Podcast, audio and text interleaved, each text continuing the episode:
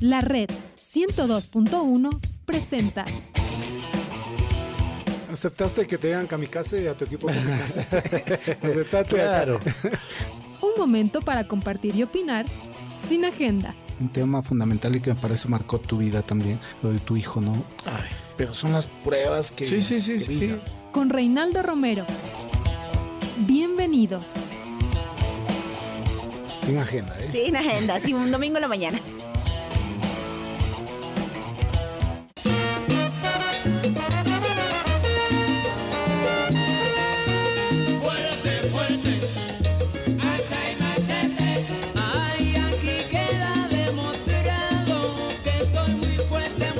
Horas con tres minutos. ¿Qué tal? Eh, buenos días, amigos, amigas de los 102.1 FM de la red en esta mañana de domingo de un larguísimo feriado.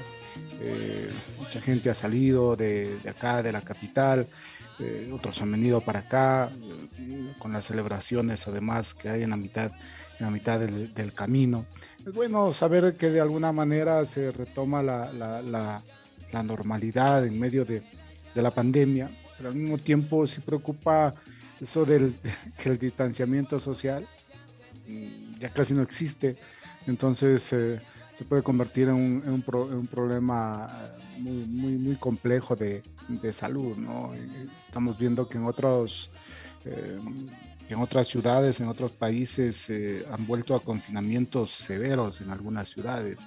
En Chile leíamos que Colo Colo está con un gran número de jugadores eh, eh, han dado positivo a COVID-19. Posiblemente ya no haya eh, la alarma de llenar las unidades de cuidados intensivos, pero puede haber, puede haber afectaciones. los, los, entendidos del tema señalan que las, variantes que puedan existir pueden ser fatales, pueden ser fatales. así que tenemos que seguir cuidándonos, ¿no? Y en tiempo de feriado, si aún está pensando en ir hacia, hacia la playa, vaya con cuidado. Eh, el tema del, manejo, del manejo de la eh, de las vías, eh, hay mucho tráfico, así que la recomendación primera nuestra es esa de cuidarse, de tener mucho cuidado con el tráfico. La playa está ahí, la montaña está ahí, el oriente ecuatoriano está ahí, así que tenga tenga el mayor de los cuidados, va usted eh, con, con, los suyos. El campeonato ecuatoriano está interesantísimo, ¿no? Como los resultados que ayer se alcanzaron le permiten a, le permiten a, mm, al Independiente de Valle y al Club Sport MLE convertirse en los, eh, en los favoritos para ganar la etapa, aún con un 9 de octubre que tiene, que tiene posibilidades y la mismísima Universidad Católica y desde ahí esto eh, nos da la impresión se va, se va a convertir en, una final eh, emocionante, lo mismo allá en la parte baja y en las zonas de, clasificación a torneos internacionales. Y, eso sin lugar a dudas que, que eh, le va a dar un alto grado de emotividad a nuestro, a nuestro campeonato, a nuestro torneo. en, se jugó ya la posibilidad de, del ascenso a la Serie B y un equipo lojano un club lojano vuelve al fútbol profesional, en este caso Libertad, un fenómeno que se dio allá en, Loja eh, y, logra, y logra el ascenso el, el, equipo lojano, al igual que el Imbabur, y van a disputar la final. Además, esto, van a disputar la final en el Reina del Cine. Estamos ya con, con nuestro invitado. Em, eh, quería hacerle escuchar algo, no sé qué memoria le va a traer eh, Luis Fernando, así que Compañeros en estudios, por favor. La pelota es de Osvaldo, la juega muy largo. Sale Norberto Araujo, se lo lleva por delante a Luis Fernando. Llegó tarde, falta. Tiro libre para el Quito. Ya se va a levantar Luis Fernando Savitama. Y el tiro libre es diagonal al marco de Alexander Domínguez. Desde la derecha. Y será Mauricio Donoso. La va a buscar Isaac Mina en el área. Está Mamita Calderón, más Martín Mandra. También Lucho Checa, por supuesto. Y ahora se suma Luis Fernando Savitama. Todo liga, defiende en su área. Y aquí viene Mauricio Donoso. El árbitro está autorizando. La va a meter al área de la U. Aquí cae la pelota. Atención, Mauricio. ¡Cabezazo! ¡Gol de Luis Fernando! ¡Gol! ¡Gol! ¡Del Deportivo Quito! ¡Ahí estuvo el Ojano de corazón quiteño! Metió el corazón y la frente. La clavó en la esquina. Ahí salta la plaza del teatro. Ahí saltan 40 años de historia para clavarla arriba. El Deportivo Quito. Sí que vino a llenar aquel Atahualpa que se vino con los colores de la ciudad. Sueña también. Gana 1 a 0 en el partido definitivo. En un clásico inolvidable. Por ahora está arriba en 30 minutos. Los Bataini será. Los Guerra también. Los Saritama ahora. Uno tiene el Deportivo Quito. Cero tiene su rivalina. Que es el campeón nacional. Que es el campeón de América. Que vende cara la derrota. 1 a 0. Que final de infarto de la Atahualpa. Eh, ¿Qué memorias le trae? A ver, eh, Luis Fernando, por el 2000 aparece en el fútbol y irrumpe en el fútbol de nuestro país usted eh, y ha pasado tanto tiempo.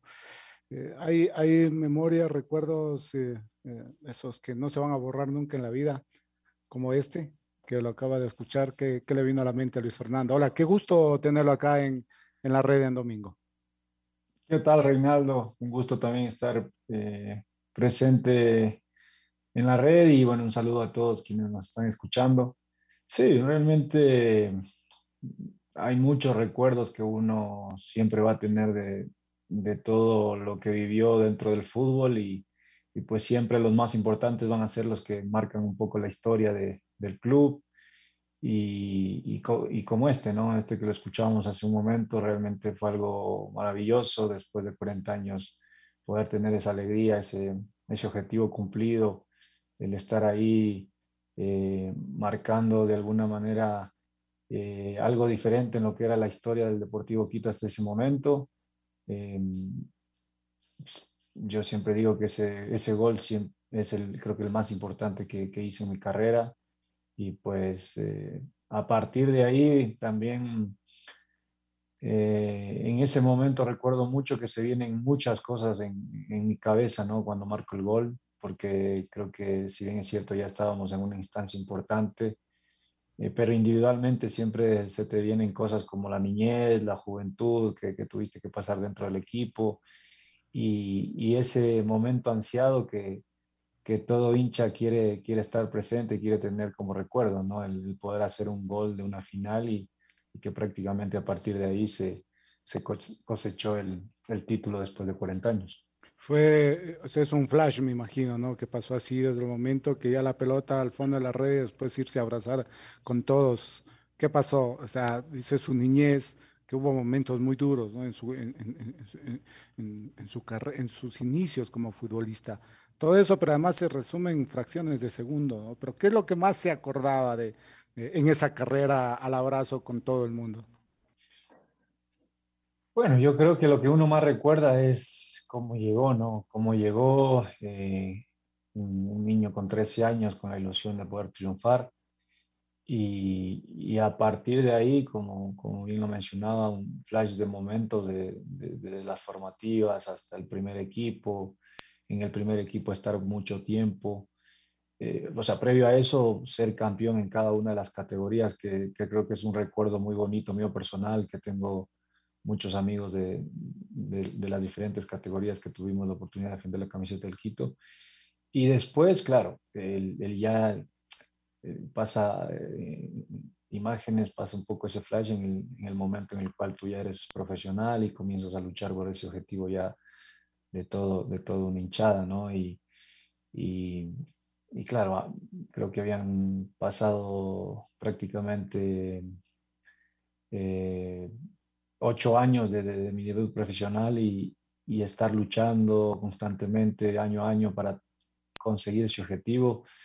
Y, y claro, cada año a veces se, se, se, esfumaba con un resultado, con un partido que no se dieran las cosas y, y vuelve a intentarlo, vuelve a intentarlo. Después se da el tema de, de mi partida eh, y, y, también esa sensación de decir, bueno, fue lo único que faltó, ¿no?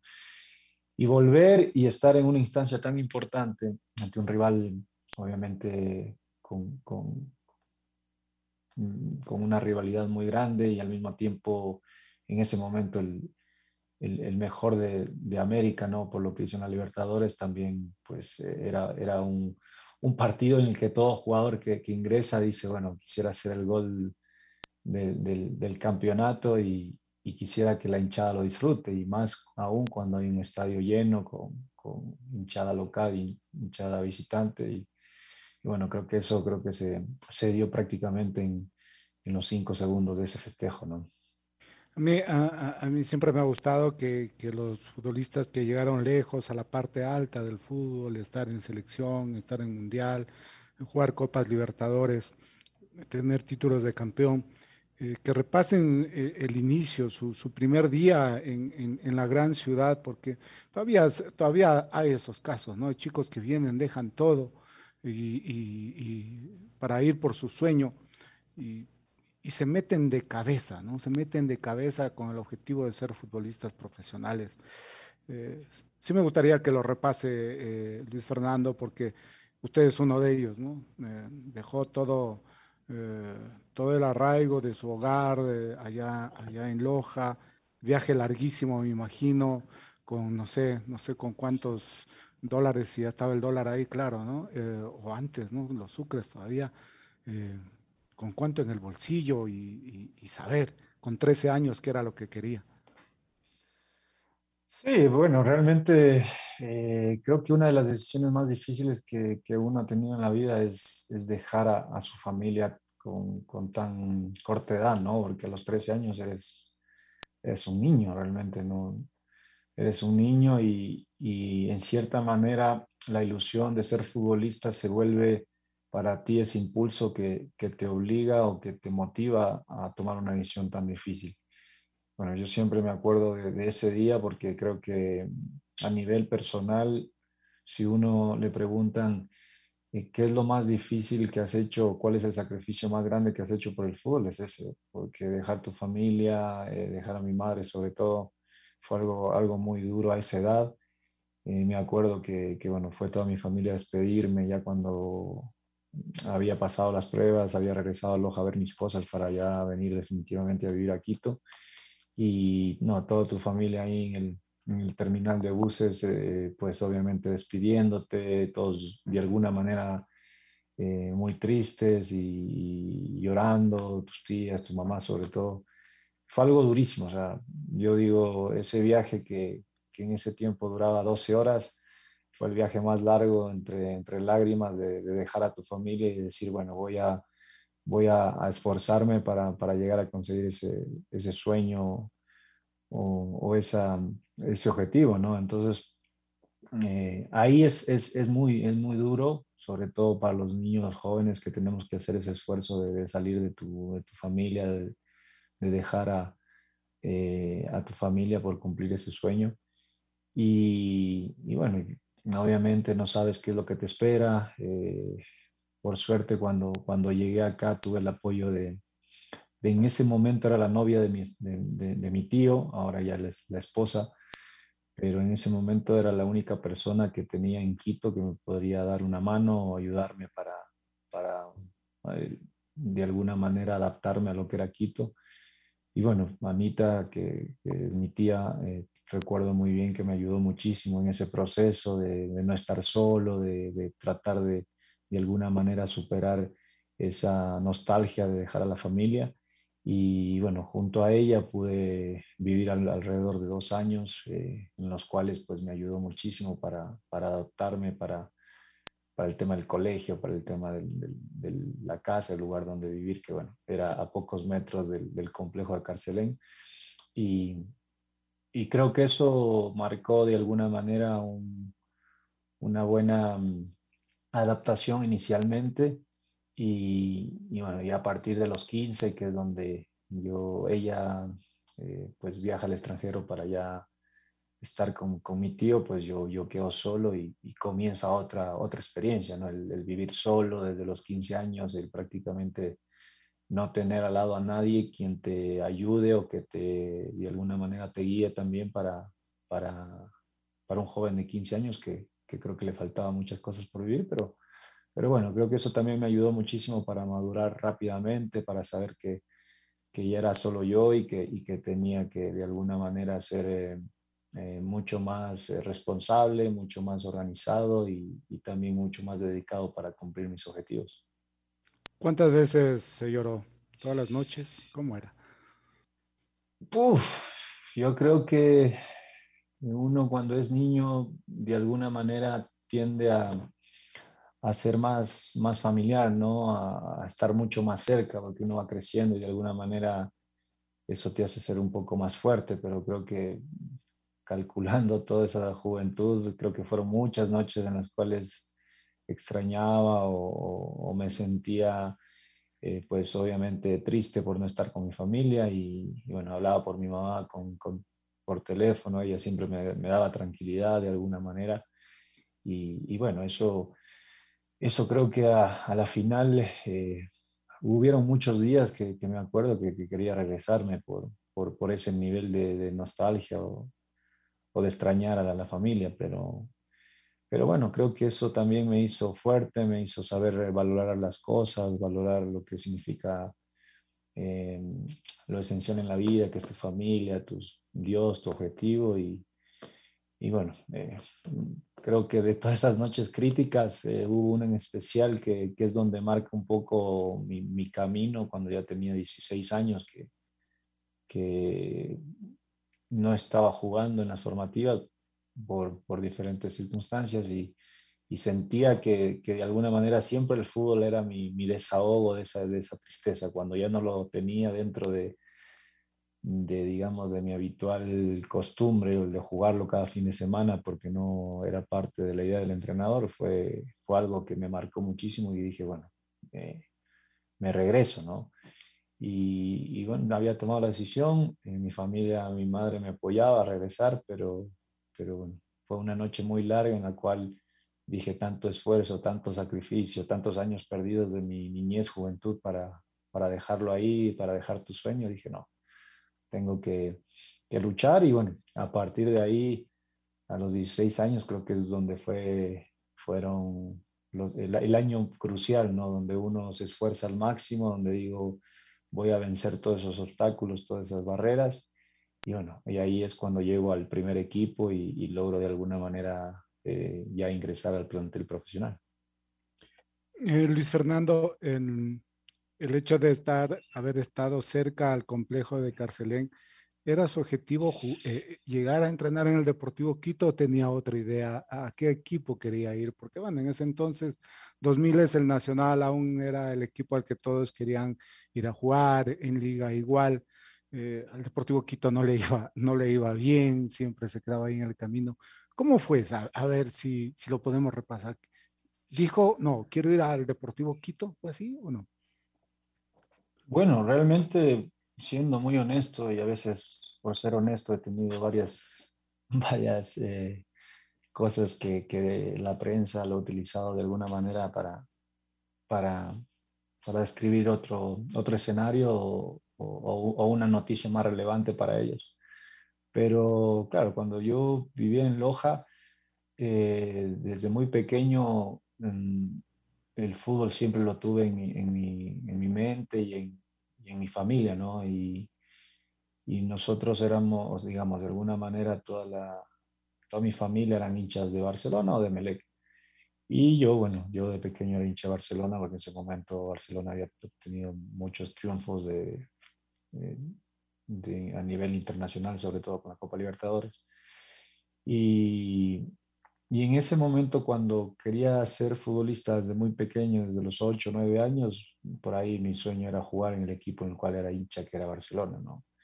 Y, y de hecho, cuando se da la posibilidad de salir de, de, de Loja, eh, había dos opciones, o irme a Quito o irme a Guayaquil.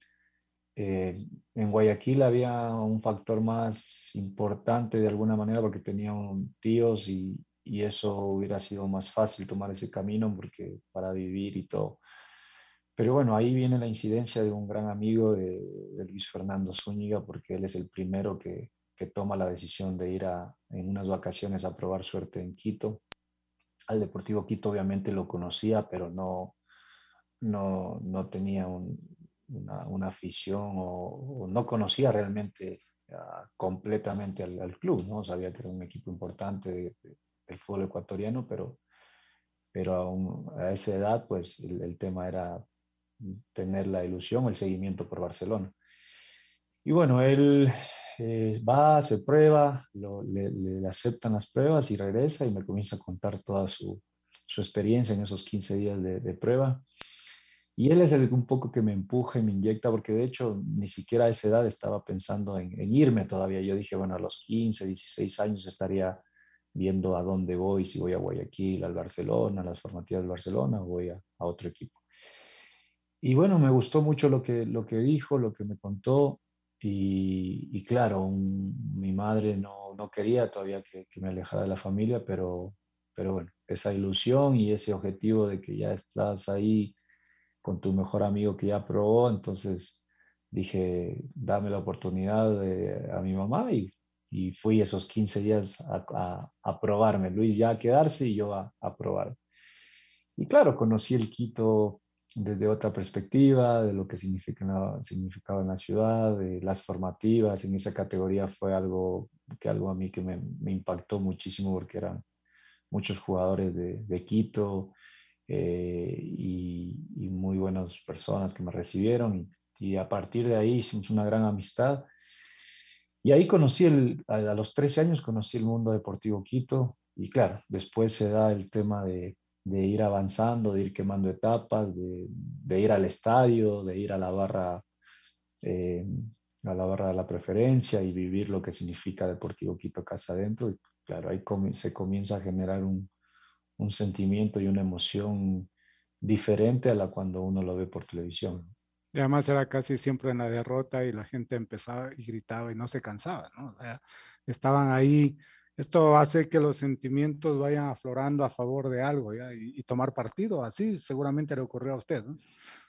Sí, es una de las cosas que más me impresionaron. O sea, el ver a la hinchada alentar durante todo el partido, eh, el tener a veces muchos reveses, resultados negativos, pero igual la hinchada estando ahí, gritar hasta el final, quedarse después del partido más tiempo alentando o, o, gritando las barras del club fue algo que, que me impactó. Y dije, bueno, esto no, no, no, no lo hace una hinchada eh, cualquiera. Creo que eso fue una de las cosas que, que, que me impactaron muchísimo y, claro, y, esa, y esas emociones, esos sentimientos me hicieron que cada domingo vaya a las gradas, después del partido el sábado de formativas en Carcelén, bueno, el otro día era irle a ver al Quito en cada partido y, y estar junto a la hinchada, ¿no? Y, y, desde ahí ya o sea, se va construyendo eh, ese, ese, amor que a veces uno dice es inexplicable por, por, por, una divisa, ¿no? Queda, queda ahí impregnado. Y ahí se va trazando eh, esos sueños, decir, no, tengo que llegar y ganar algo con este equipo con este club, con esta casaca? ¿Algo así fue con usted? Sí, comienza, comenzamos a, digamos, a iniciar el proceso de formativas y claro, eh, el vivir eh, ya estando en el club, el comenzar a conocer su, su, historia, el comenzar a conocer su, cuál era su rival que el que no podíamos perder desde las formativas, era algo especial, o sea, uno lo vivía, digo, ya más casa adentro y le era especial en todo sentido. Entonces, afortunadamente cuando llego desde la sub-14, que es la categoría que ingreso, eh, nos toca ser campeones de esa categoría en el primer año. Eh, después viene ya la sub-15 nacional y también somos campeones. Viene la sub-18 nacional y volvemos a ser campeones. Y claro, todo eso que si bien es cierto, eh, a veces no, no, no, se valora mucho porque obviamente no estás en, en, lo que es el equipo principal, pero al menos individualmente es algo fabuloso, o sea, es algo que lo vivíamos mucho con los chicos, que lo, lo disfrutamos, comienza a crecer ese sentido de pertenencia en todo sentido. Y, y claro, eso hace que tú te encariñes con el equipo, comienzan a hacer ese, amor por el club en todo sentido y, y comiences a, a, ir a visualizarte que cada categoría o cada paso que ibas mientras crecías como, como joven, como ser humano, pues era plantearte el ser campeón con el Quito. Y eso creo que afortunadamente se dio hasta los, hasta los 16 años donde ya me suben al primer equipo y, y claro, ahí comienza ese sueño de individual de decir, bueno, creo que ahora sí estoy muy cerca de, de poder llegar a, a conseguirlo. ¿Se acuerda con, cómo fue ese primer contrato, ese primer sueldo y qué hizo con, con él? Eh, sí, sí, me acuerdo mucho porque eh, llegó un momento que, que claro, eh, cuando mi familia de alguna manera fue la que me mantuvo con los recursos económicos para que yo pueda estar acá en Quito. mi madre tenía un trabajo normal, trabajaba en una entidad pública, el municipio del Consejo Provincial de Loja y tenía un sueldo muy, digamos, normal, ¿no? De clase media y todo. Y le tocaba mantener de alguna manera dos hogares, el de Loja y la permanencia mía acá. Entonces, me acuerdo que ya después de dos, tres años, sin yo saberlo, eh, no le alcanzaba el sueldo porque había comprado su casa, se había hipotecado la casa y, y, claro, ese, ese, triple esfuerzo, porque era el hogar en Loja, la, el préstamo de la casa y, y mi estancia acá, pues no, no, le alcanzaba con un sueldo público, ¿no?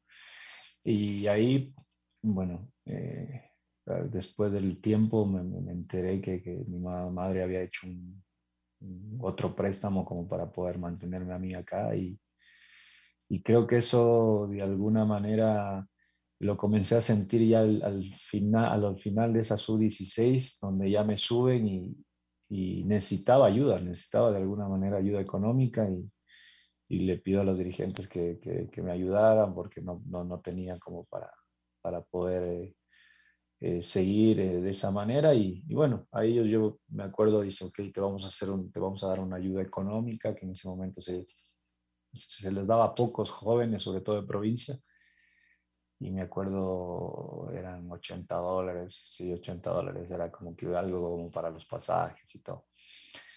Y eso, digamos, eh, me ayudó, me ayudó. Ya cuando subí a primera, eh, claro, eh, ya era seleccionado sub-18 el Ecuador y todo, y dijeron, bueno, el chico hay que ayudarlo, vamos a subirle a 150 dólares y y ahí fue como que dije, wow, ya con esto me puedo mantener y ya que mi familia no, no, no tenga que hacer tanto esfuerzo. Y, y, claro, eso también fue una motivación y al mismo tiempo una necesidad de, de saber que tenía que ir avanzando mucho más rápido porque el tema económico dentro de la familia ya no era el, mejor, ¿no? Y, y bueno, ahí también creo que esa inyección de, de, de saber que tienes que, que, dar ese paso, ese sueño por cumplir ese objetivo.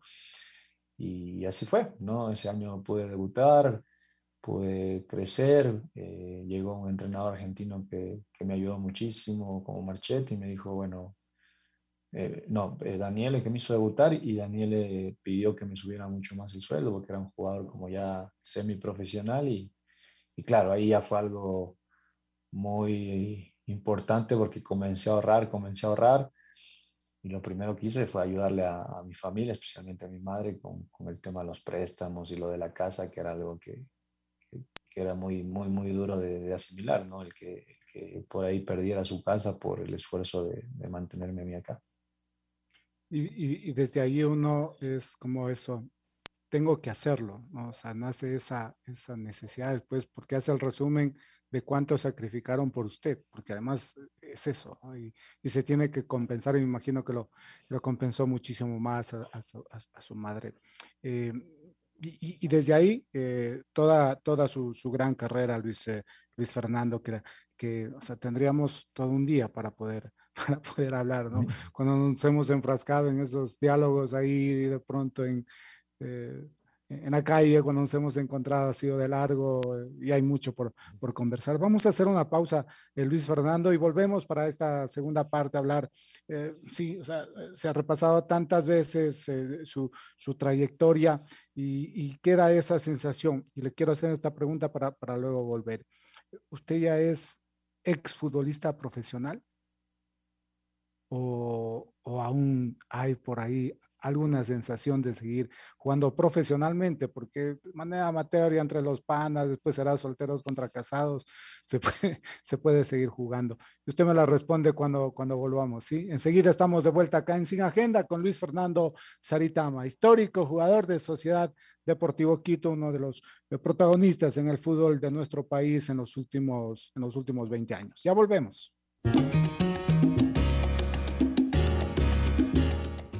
La pelota es de Edwin Tenorio, más allá para Franklin Corozo. El Quito encierra al Macará, ya va el balón y le está sacando Jason Corozo. La va a buscar Edwin Tenorio, ¡epa! Con patada voladora Zamora, otra vez. Hay que decirlo, al estilo Zamora. Se va a cobrar el tiro libre que favorece al cuadro de la plaza del teatro. No, es tiro libre directo. Luis Fernando Saritama, el que le pega el balón más atrás.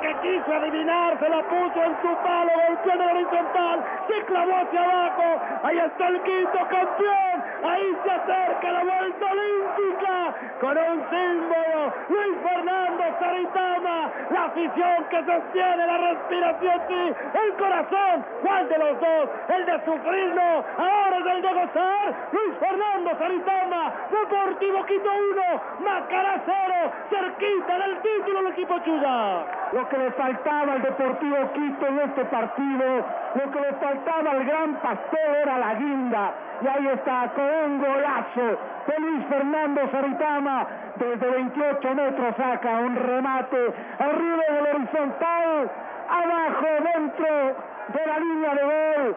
Gol del Deportivo Quito, gol de campeón, gol de Fernando Saritama.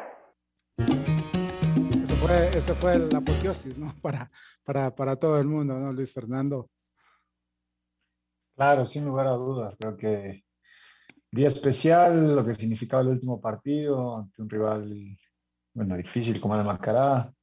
Y bueno, ese paso a veces es el más difícil, ¿no? Por suerte eh, lo pudimos eh, hacer de buena forma, aunque nos costó después del empate de Macará y, y ahí lo pudimos terminar ganando al final, pero creo que eh, pues también especial por lo que se vio después, por, por el estadio completamente lleno de la Tacunga con Chalquito, realmente fabuloso el poder vivir así una final de, de campeonato y, y, poder llegar a, a tener ese, ese, título después de, de, tanto tiempo. ¿no? Bueno, yo estaba comentando el, el, el partido junto con, con Alfonso y habíamos hecho un trato con el profe Carlos Sevilla para que un periodista nuestro pueda acompañar el regreso eh, y, claro, cuando recibo la llamada, te le digo, no, ya va, ya va, y era Diego Melo quien iba ahí.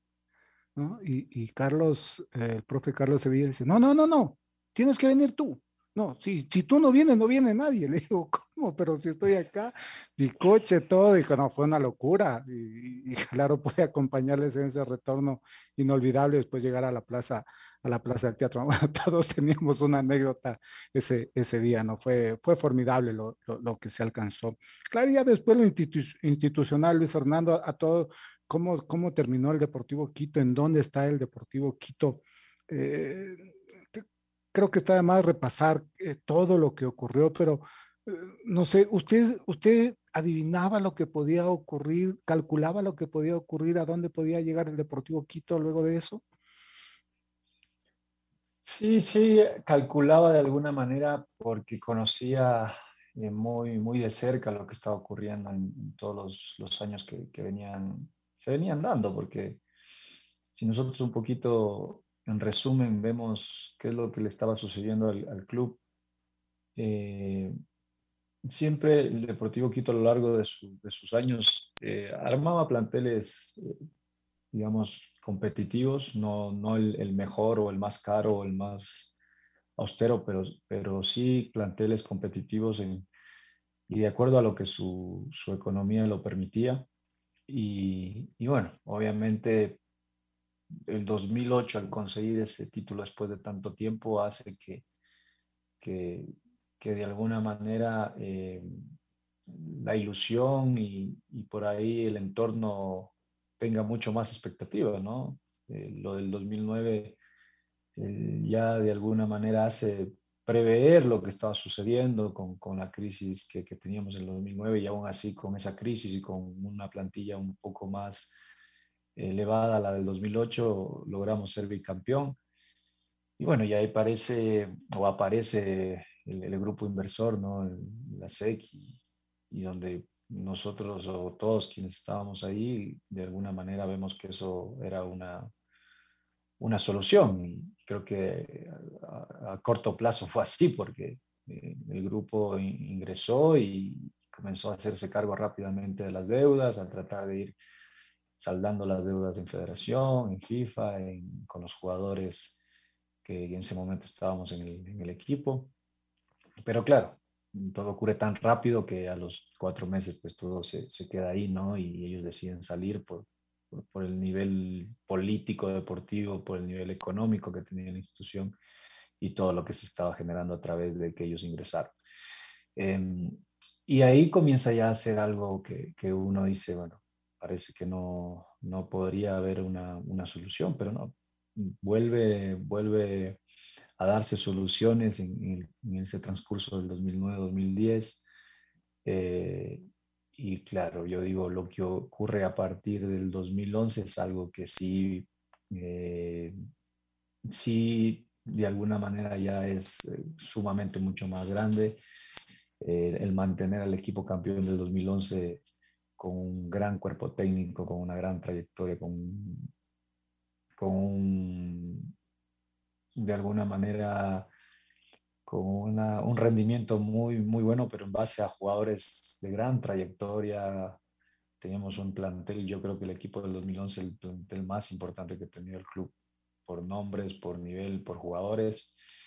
Y, y, claro, ahí en el 2012, al año siguiente, lo comienza a sentir, ¿no? Todos los problemas que teníamos, el plantel, eh, uno como capitán ya lo comienza a visualizar y dice, no, esto no, no parece que vaya a tener eh, una solución a corto plazo y más sabiendo las decisiones que se estaban tomando. Creo que ahí es donde uno, porque claro, eh, hasta, hasta ese momento eh, el déficit o el tema económico se podía solucionar, pero tomando buenas decisiones, tomando decisiones en las cuales de alguna manera hagan disminuir todo el déficit que tenía el club, y se estaba haciendo todo lo contrario. Se, contrataron más de 15 jugadores de otros equipos, eh, comienza a haber ya un, desfase total de la parte económica con los ingresos y, y bueno, ahí eh, pues eh, personalmente trato de, conversar con los dirigentes para que se revierta eso y,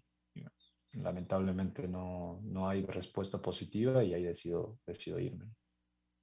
Eh, eh, no sé, a usted ha habido ahí una, una, una, acusación hacia usted, sí, pero Saritama ganaba tanto y, que también es responsable de, esto y, cuando nos enterábamos que, que, Luis Fernando Saritama les dijo, vean, sigan nomás, es decir, a mí no me paguen, traten de solucionar todo el resto para que esto, para que esto no, no sea el hundimiento final del barco. ¿Podría repasar aquello?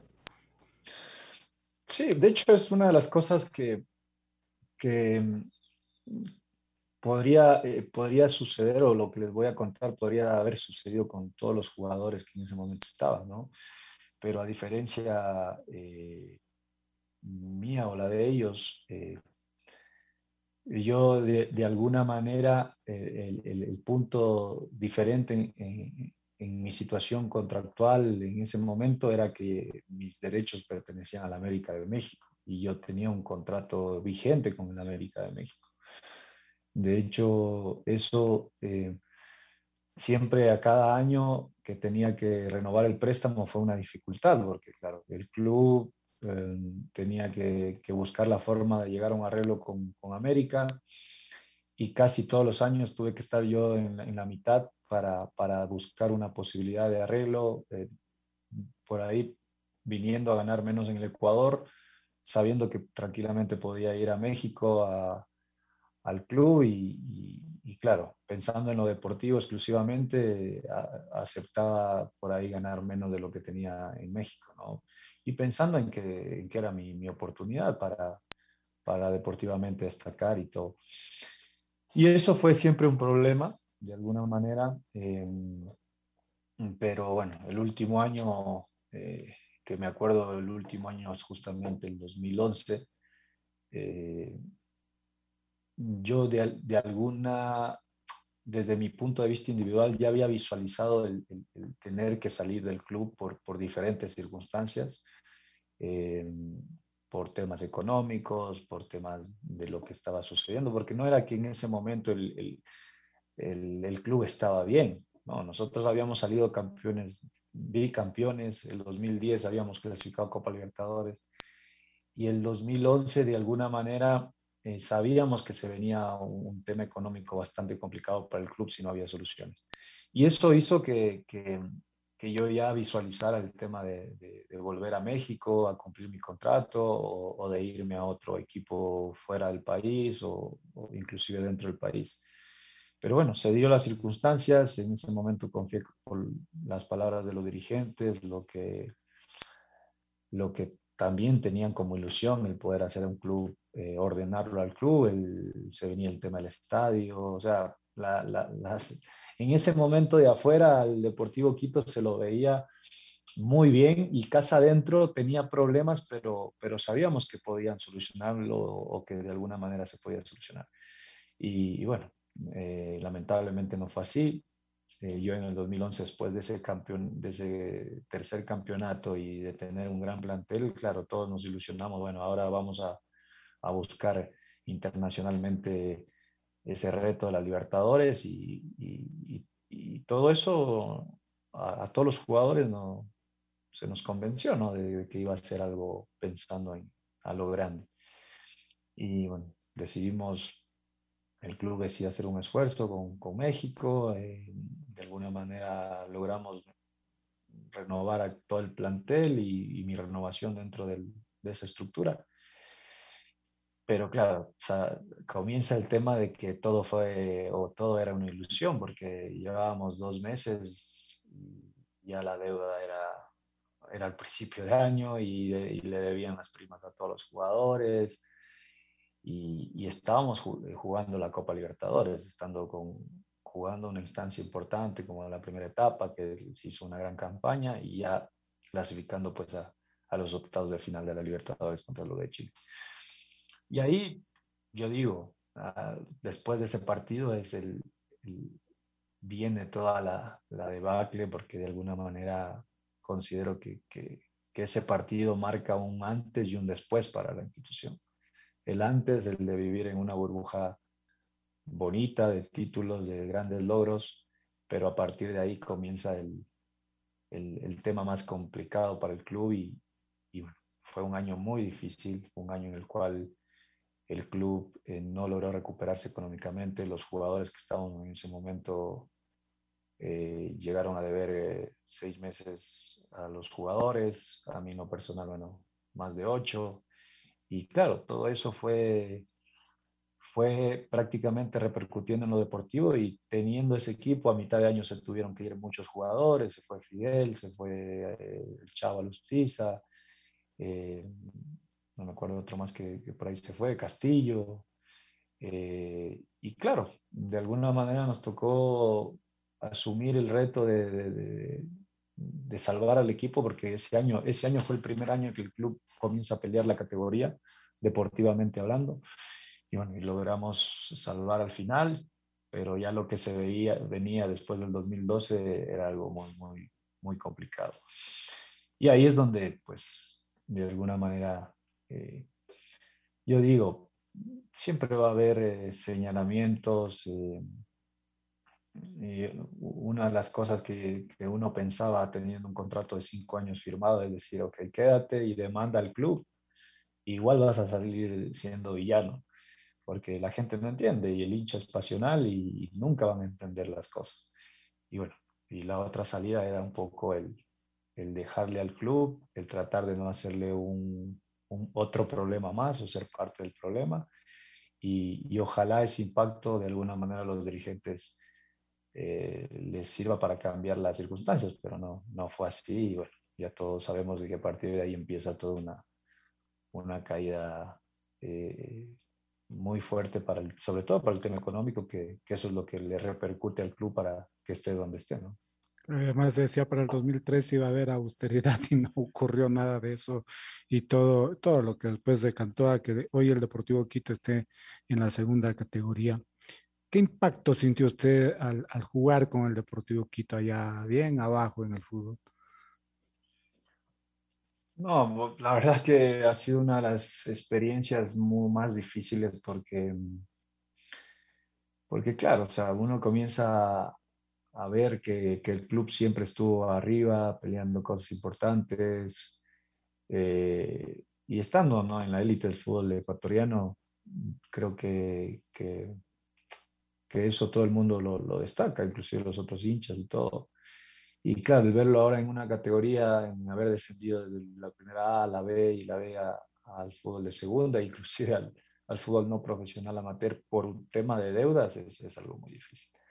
Y es algo muy duro porque primero el club no lo merece y segundo porque, porque parece que no, no hubiera salida. ¿no? Tratas de armar un equipo de acuerdo a lo que te permite hoy eh, cada año y, y, es muy, muy complicado, aparecen deudas, te quitan puntos, te vuelven a bajar por, por, por resta de puntos y, y claro, eso, el vivirlo ya dentro del equipo, porque lo viví el 2018 que decidí regresar, eh, después del bueno, el 2020, el año pasado ya con pandemia encima más, sin hinchada, o sea, son circunstancias bastante complicadas, difíciles, y, y eso hace que, que a veces eh, buscar una salida a eso sea bastante difícil, ¿no? ¿Usted tiene idea de cuánto debe el Deportivo Quito a medio mundo? ¿Usted por ahí ha podido averiguar? Sí, bueno, eh, hemos analizado un poco el entorno económico que tiene el club.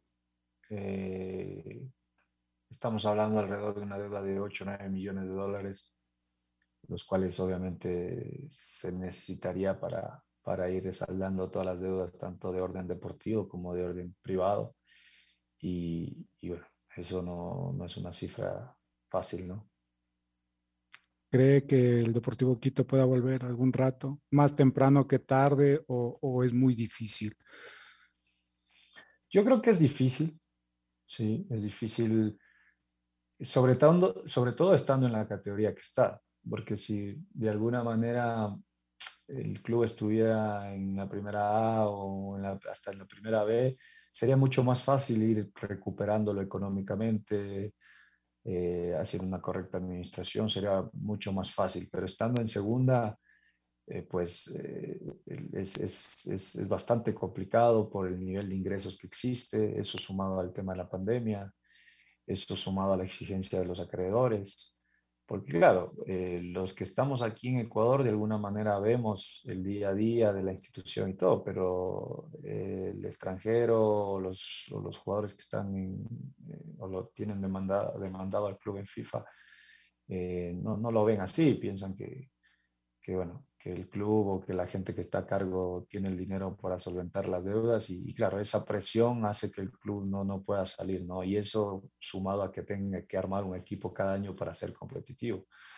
no, no, no se lo puede lograr, o sea, al menos sin tener un, un flujo importante es muy difícil y eso hace que sea más difícil el poder ir subiendo de categoría, entonces...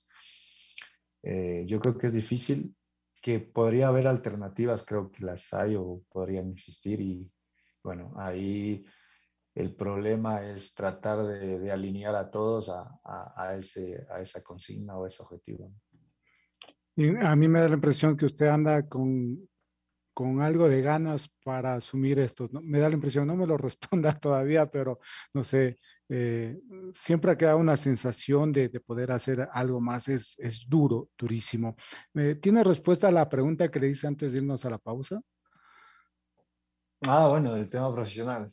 Sí, bueno, creo que, creo que este fue en mi último año como profesional. Eh, siempre, de hecho, lo había tomado la decisión que, sea el año anterior, el 2020. Eh, la pandemia nos cambió todo y bueno, y, un poco en contra de, lo planificado, dije, bueno, vamos a, intentar un año más.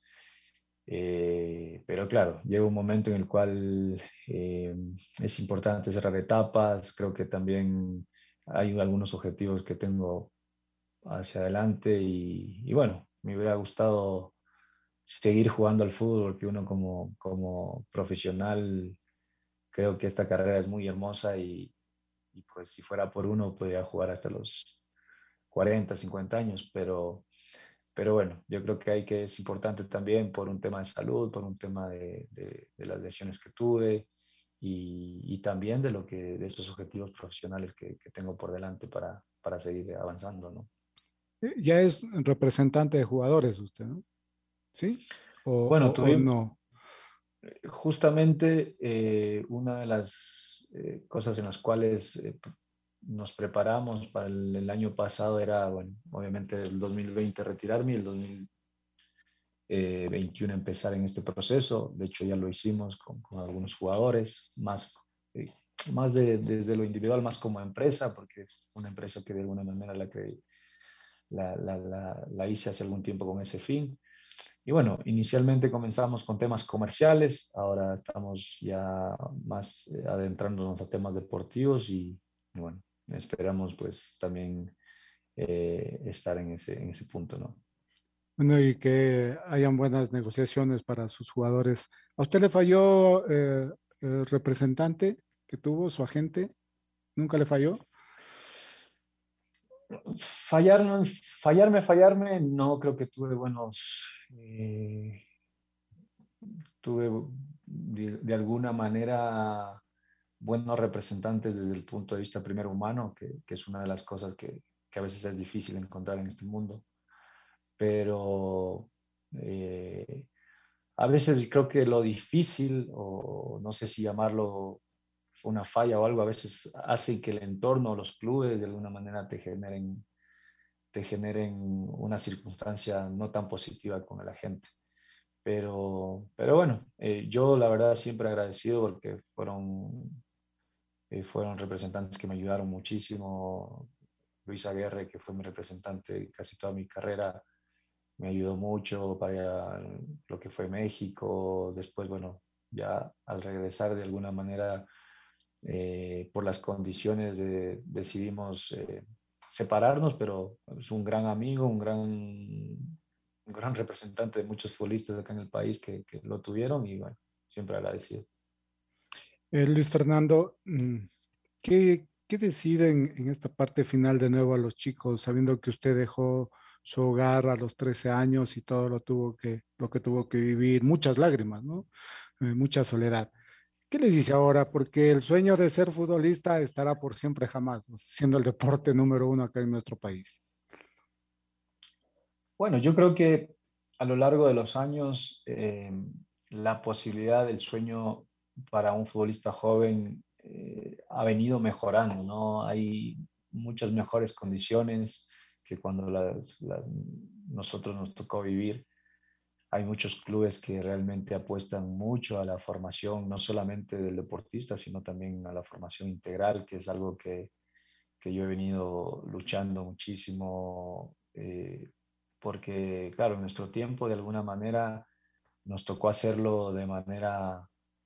Eh, aparte del club, ¿no? O sea, aparte del, del club, ajá de manera personal y, eso básicamente agradeciendo la educación de nuestros padres, pero, pero claro, eh, siempre fue el tema de que el fútbol esté ligado con la educación y, eso en nuestro país había, ha sido muy difícil, ¿no? A excepción de estos últimos años que vemos clubes que, que se interesan también en esa parte, en la formación y eso creo que es muy importante.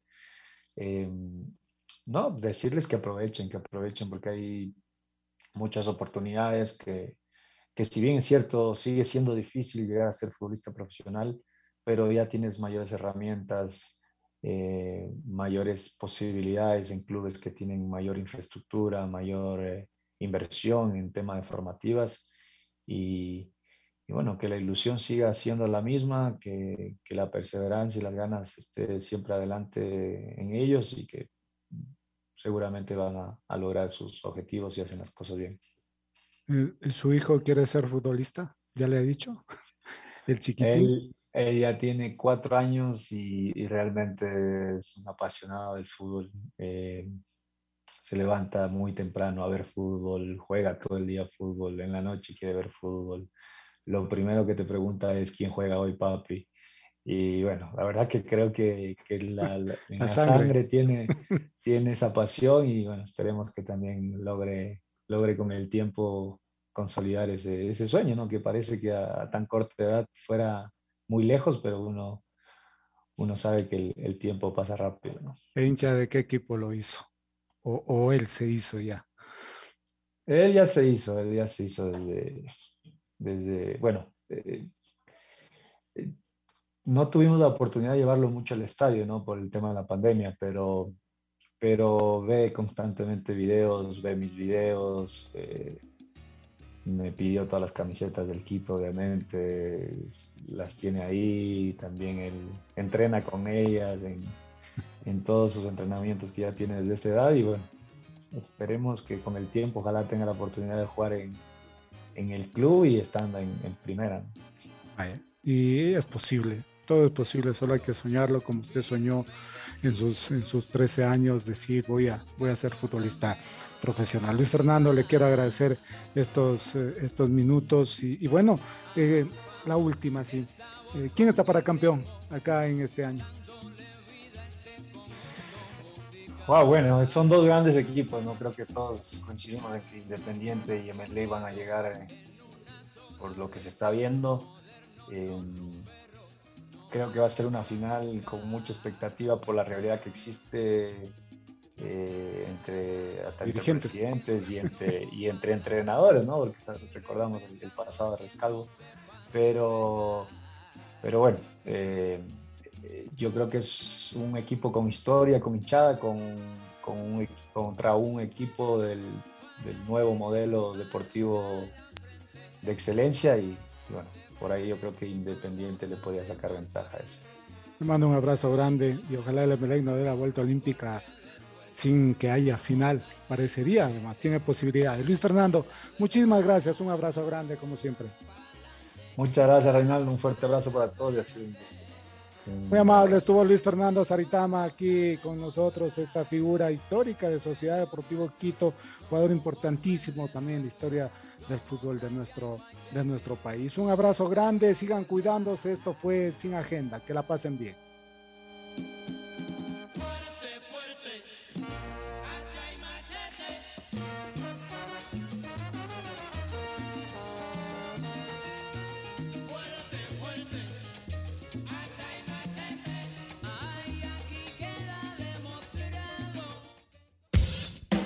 La red 102.1 presentó. ¿Aceptaste que te digan kamikaze a tu equipo kamikaze? claro. Un momento para compartir y opinar sin agenda. Un tema fundamental y que me parece marcó tu vida también, lo de tu hijo, ¿no? Ay, pero son las pruebas que. Sí, sí, sí, sí. Con Reinaldo Romero. Sin agenda, ¿eh? Sin agenda, sí, un domingo en la mañana.